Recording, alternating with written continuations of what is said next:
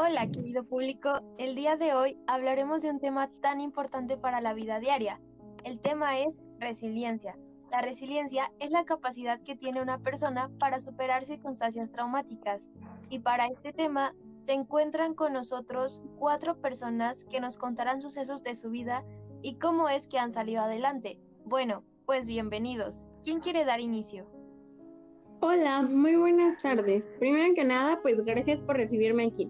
Mi experiencia se arraiga a lo largo de mi vida, ya que desde pequeña nunca desarrollé una buena autoestima y eso me impidió hacer muchas grandes cosas en mi vida, como poder entrar en concursos académicos o estar en una relación sentimental. Sí, eso es un problema grave. Lo digo por experiencia, ya que la baja autoestima hace que uno se sienta muy inseguro. Me pasaba lo mismo que a ti y aún sigue siendo así. Claro, con problemas como esos es un poco difícil lidiar con las personas.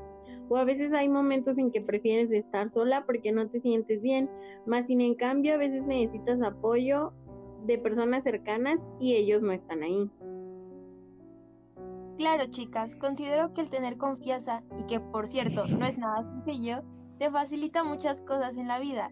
Y claro, como ya lo dice Leslie, pues el dudar de ti te impide cumplir metas. Hola a todos, me llamo Fernanda y tengo 15 años. Agradezco su invitación al programa. El día de hoy contaré mi experiencia.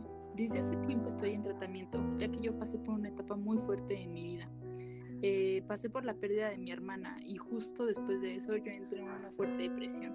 Me sentí culpable y mi baja autoestima fue uno de los factores que hizo que cayera en esto.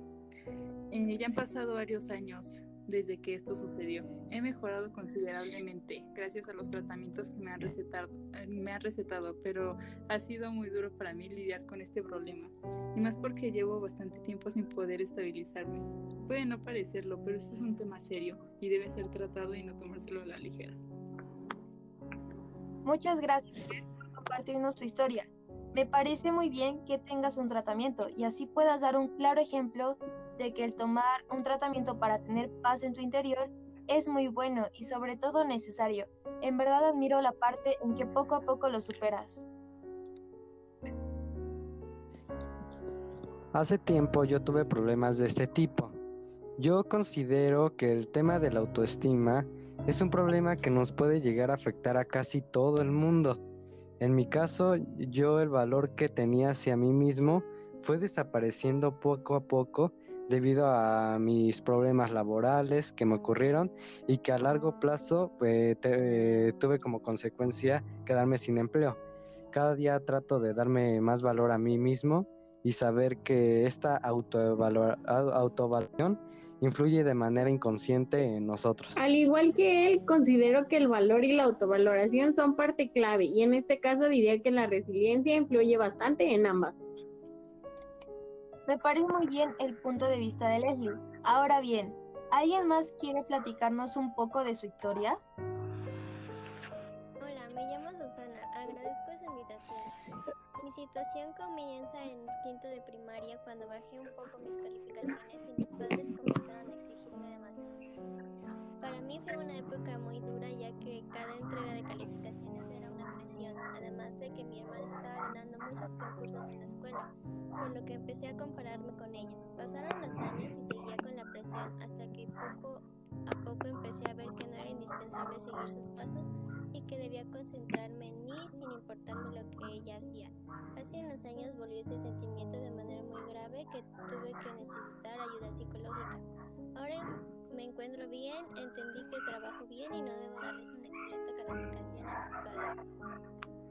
Después de escuchar cada una de las historias de nuestros invitados, podemos llegar a la conclusión de que la resiliencia no es fácil de obtener, pero el esforzarte puede traerte ventajas, como permitirte superar la tristeza, puedes ayudar a los demás mediante tu experiencia, manejas mejor tus emociones y la presión, y bueno, aprendes de tus errores.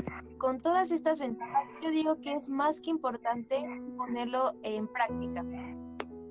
Después de lo de Susana, todos los padres de familia deben de hacer un análisis, ya que, como en el caso de Susana, el hacer comparaciones o exigir mucho puede hacer que los hijos crezcan con traumas y se limiten a lograr grandes cosas. Y como todo, agradezco a Susana por tener esa valentía de contarnos su historia. Ahora bien, después de escuchar las vivencias de nuestros invitados, me gustaría que nos comentaras algunos consejos respecto a la resiliencia.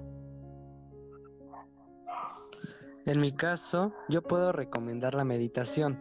Esta puede darte una sensación de calma, paz y equilibrio que puede beneficiar nuestro eh, bienestar emocional, así como de tu salud en general.